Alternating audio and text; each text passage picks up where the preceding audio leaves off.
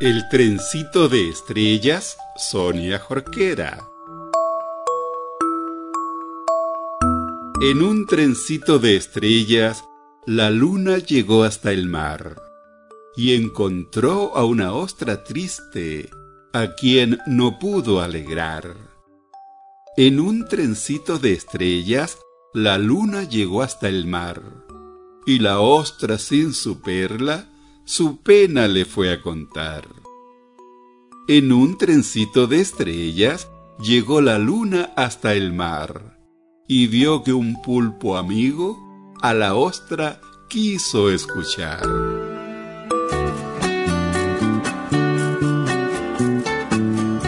Audiolibros para el proceso lector.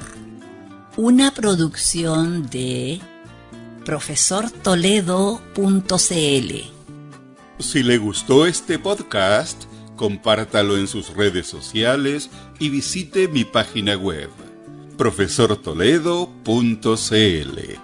Muchas gracias por su atención.